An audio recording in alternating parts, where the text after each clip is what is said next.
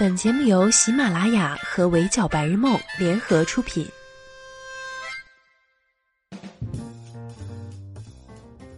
闹钟只能降低起床，我负责叫醒梦想。Hello，大家好，欢迎收听本期的 Madam 深海娱乐圈，我是 Madam 九九。脱口秀大会三终于完结了。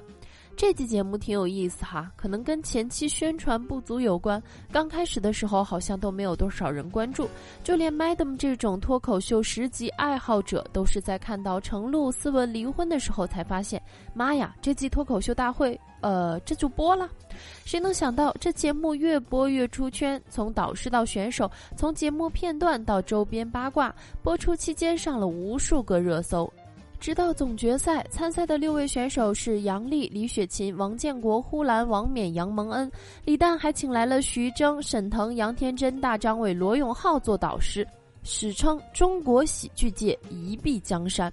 这个阵容怎么讲呢？就很难不好笑啊！这些个导师和选手里没有一个人不好玩，光看他们聊天互动，我都想疯狂拍灯。果然。昨天的热搜宛如脱口秀专场，基本上随着节目进程实时更新。配置太强也是有隐患的。导师里有国民度那么高的喜剧大师在，人家一出场来一段脱口秀，肯定能把场子热起来。但之后登场的选手要是没接住这个场子，就很容易显得没那么好笑。沈腾和罗永浩使的招是互损。沈腾说：“老罗作为中国脱口秀第一人，他将第一次站在脱口秀的舞台上讲脱口秀。”罗永浩则表示，他欠的六个亿债务已经还清了四个亿，而且上的都是高质量综艺，至少没像五位导师中的三位那样什么破节目都上。喜剧感里的冒犯的边界拿得死死的，底下观众笑倒一片。关键是后面登场的六个选手也接住了场子，一个比一个好笑，所有人都超常发挥，甚至导致最后结果公布出来，观众几乎各有各的意难平。总决赛的规则是先六进三，前三名再讲一轮，最后按照票数决出冠亚季军名次。最终六位脱口秀演员按照名次排序，分别是王冕、王建国、呼兰、李雪琴、杨丽、杨蒙恩。艾特新浪娱乐在微博发布了你最喜欢谁的表现的投票。有趣的是，在比赛里并没有进前三的李雪琴和杨丽，分别获得了这个投票的第一名和第二名。评论区大家最意难平的也是这两位，讲真，这两个女的呀，真的可以。杨丽没进前三就很离谱，我以为李雪琴能拿第一的。冠军王冕反而受到了不少质疑，有单纯的不太能接受他那种音乐脱口秀形式的，有人 get 不到他的笑点，还有人觉得王冕夺冠是节目设计好的，因为效果文化想让脱口秀更多元化，所以要推这种脱口秀形式，新颖的新人。总决赛那期节目长达三个半小时，不知道大家看完了没有？Madam 自己觉得看完以后最大的感受是，能打进总决赛的六位选手实力水平之间的差距并没有那么大。最后排名如何，可能更多取决于他们的现场发挥状态以及当时的投票，现场观众更吃谁的那一套。我个人来说，觉得六个人都是好笑的，王冕也很好。我有点不懂为什么会有人觉得他拿冠军是黑幕。我看到有网友帮王冕说话，觉得每次都是他最扣题，别人有时候说着说着就跑题了，而王冕的段子从头到尾都很完整，一环扣一环，不输出价值观，这点最招人喜欢。这代表了一部分观众对脱口秀的审美喜好，也可以说脱口秀大会往大了说，甚至是喜剧行业目前的从业者们最主要的分歧和纠结点：做喜剧的人到底要不要输出观点或者说价值观呢？本届脱口秀大会最出圈的选手杨笠，就是非常典型的价值输出型选手。很多观众喜欢他，是因为被他的话戳中了，忍不住想点点头表示赞同。杨笠这类选手的炸场效果和人气，大多来自于观众的共鸣和认同感，而不是单纯的把观众逗笑。说几个杨笠转发量最高的段子，大家品品。他吐槽过直男盲目自信。你能在这个台上看到很多奇形怪状的男演员，但他们其中没有任何一个想过，我这个长相要是上电视的话，是不是得稍微整整容？男人不光美好，他们还很神秘，你永远搞不懂他的小脑袋瓜里在想些什么。为什么他明明看起来那么普通，却可以那么自信？他吐槽社会对优秀女性潜规则的偏见，说他其实有很多选择，比如像男演员说脱口秀写不出来，那就硬写。他也可以去敲李诞、程璐、王建国的门，一路敲进总决赛做脱口秀敲门人。他谈身材焦虑这件事儿，说平胸模特就是男人越喜欢什么，老娘越不长什么，还把这种态度解释为所谓的时尚态度。他聊恋爱话题，说自己有个原则，就是一定要主动追求别人，因为他只想和配不上的人谈恋爱。当他和男朋友一起出现的时候，不希望别人夸他俩般配，只希望大家沉默几秒，感叹：“，这个女的啊，有点东西啊。”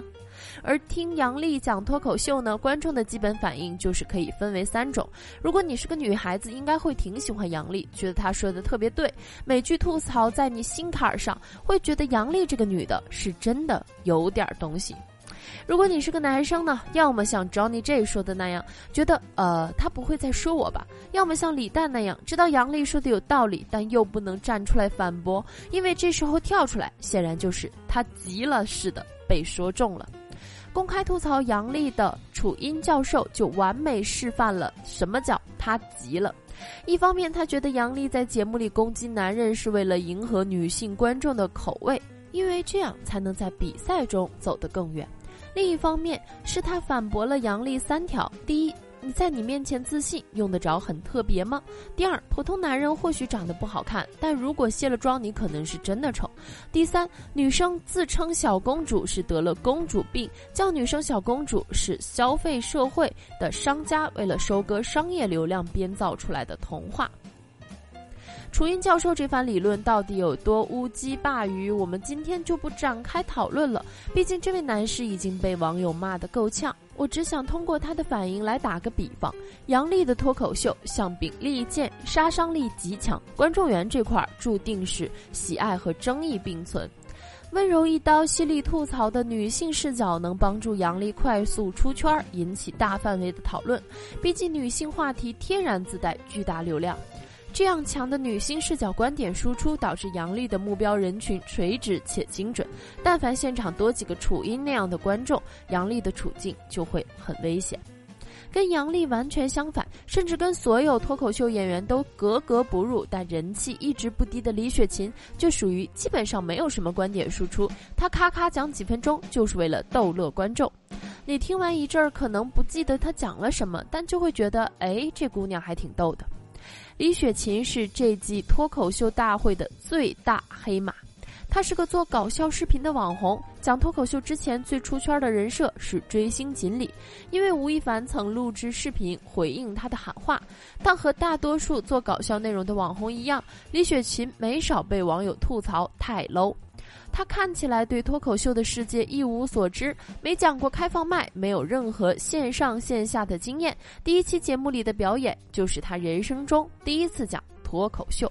当时所有人都觉得李雪琴很弱，本来水平也不咋地的赵有成选择和李雪琴 PK，果然李雪琴输了。但李诞选择复活李雪琴，他觉得李雪琴天赋异禀。总决赛上罗永浩也承认了李诞眼光毒辣，也是。毕竟李雪琴作为一位业余选手，一路过关斩将，PK 掉了不少脱口秀 OG，总决赛止步于第五名后，还有不少人为她可惜。因为第一次讲脱口秀就能说的这么好，李诞说她是天才少女，看似毫无章法，瞎讲一顿，淘汰了的脱口秀元老。大张伟说她是乱拳打死老师傅。编剧史航评论李雪琴说：“她像一个巨人，没弯腰就能走进拱门，因为拱门为她暂时化为了彩虹。”大众认为李雪琴受欢迎是因为她是个有才华而不自知的天才，运气也好，能遇上伯乐。但我觉得吧，李雪琴知不知道她自己有才华，我不清楚。但李雪琴可太明白喜剧这玩意儿到底是怎么一回事儿了。一方面是李雪琴智商高，她是北大新闻学院的高材生，纽约大学的研究生。当年北大在辽宁省自主招生，李雪琴考了第一名，这意味着她的学习能力、悟性、抗压能力都差不到哪去。即便是个门外汉，她在节目里也能成长得很快。更何况李雪琴只是没说过脱口秀，并不代表她不懂喜剧那一套。严格来说，李雪琴开始尝试和关注喜剧的时间点，可能比场上大部分选手。还要早。二零一七年，池子和李诞还没靠脱口秀大火的时候，李雪琴已经在微博上默默关注他们了。她在知乎实习过，学习过很多实操性强的传播技巧，很早就开始做搞笑视频，试着模仿、夸张、喊话等模式，最后才有了现在的李雪琴。她接受时尚先生的采访时提到，这个时代的节奏很快，没有人愿意慢慢听你说话，你必须在前三秒里让大家觉得你有趣，不然大家就。会觉得你无聊，就把你刷过去了。这种三秒之内把观众逗乐的喜剧技巧落实在李雪琴的脱口秀上，说白了就是台上认俗认怂，公然搞对象。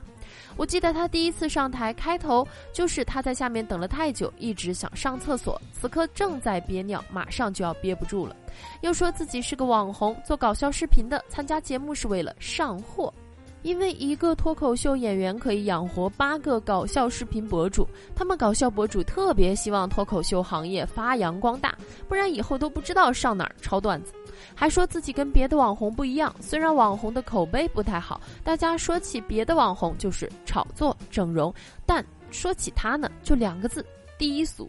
他在台上说自己想谈恋爱，杨天真随口一提说他和王建国挺般配，李雪琴却牢牢接住了这个梗，从此上台 B Q 王建国，活活把脱口秀讲出了二人转的感觉。总决赛被淘汰后，李雪琴发了长文总结她的脱口秀大会表现。里面提到，他这次想表达一些东西，但既希望引起观众的注意，又希望观众忽略，矛盾和纠结导致稿子没写好，最终表演结果一般。麦德们的理解是，前几场比赛里的李雪琴是放弃表达观点输出的，她只考虑如何逗乐观众。一路晋级的结果证明收效不错。总决赛他想升华一下主题，觉得需要表达点什么，但他其实对这种喜剧模式不太自信，所以自己觉得不太好。那么脱开杨笠和李雪琴的个人选择来讲，搞喜剧的人到底是观点输出比较好，还是单纯逗乐观众比较好呢？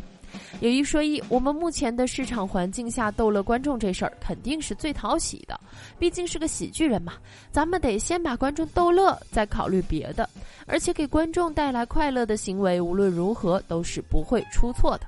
输出观念其实是有风险的，因为表达必然会被误会，讨论必然会带来争议。但是我们都知道有句话说，喜剧的内核就是悲剧，而脱口秀作为喜剧形式之一，脱口秀精神的本质也是嘲讽和质疑。我理解李雪琴这种专业逗乐观众的喜剧技巧，也理解杨笠这种在好笑之余也不放弃输出观点的表达。但我个人觉得呢，是这样。谁都知道，喜剧的最高形式之一是能把人逗笑，还能引起思考。不放弃表达和观众带来快乐的行为本身都值得尊重。但既然选择了做喜剧人，咱们能不能先保证那点基本的快乐，再来尝试严肃深刻呢？